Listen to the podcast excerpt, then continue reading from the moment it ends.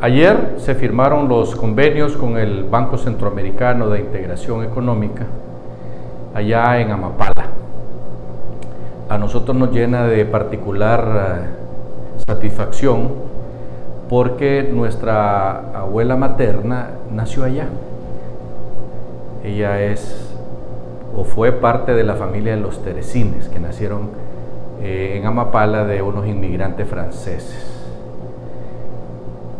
Después la abuela vino a Tegucigalpa y pues ya hay otra historia cuando se casó con el abuelo Flores. ¿Por qué nos llena de alegría? Pues simplemente por eso, porque nosotros siempre para el Día de la Cruz íbamos a pasar vacaciones a Amapala y también íbamos en Semana Santa. Nos fascinaba ir allá porque Amapala es una isla bellísima, con playas muy buenas, muy bonitas y con diferentes lugares para pasar, para caminar y para subir también. Finalmente, y después de décadas y décadas y décadas y varios presidentes que prometieron hacer el puente hacia Mapala, nosotros recordamos que Pepín Ascona, el presidente Ascona liberal, prometió en su campaña política que iba a unir la isla del Tigre con el continente y no lo hizo. De hecho, los mismos amapalinos estuvieron botando eh, piedra para ir eh, haciendo las bases donde supuestamente se iba a hacer la carretera que uniría a Amapala con el sur del país.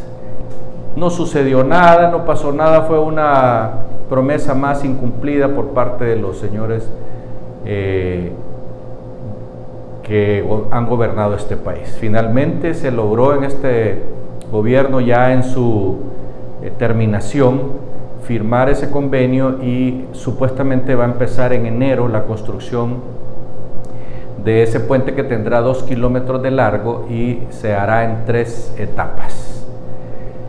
Esperamos nosotros que el gobierno que viene, cual sea, cualquiera que sea, no vaya a detener esa obra, porque es una manera más de lograr la soberanía nacional y de hacer de Amapala un lugar turístico donde se puede llegar por carro.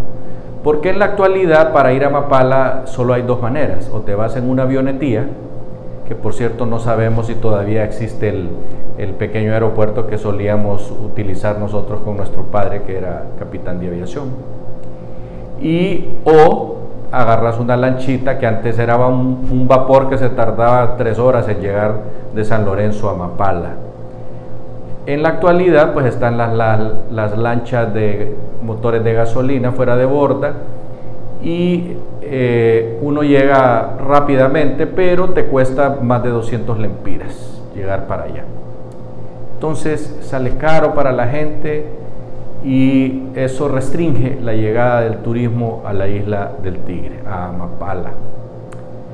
Nosotros esperamos y quisiéramos que Dios nos diera vida para que pudiéramos lograr ver ese tan anhelado puente que unirá eh, Punta Ratón con Amapala y que sea una razón más para sentirnos orgullosos de ser hondureños.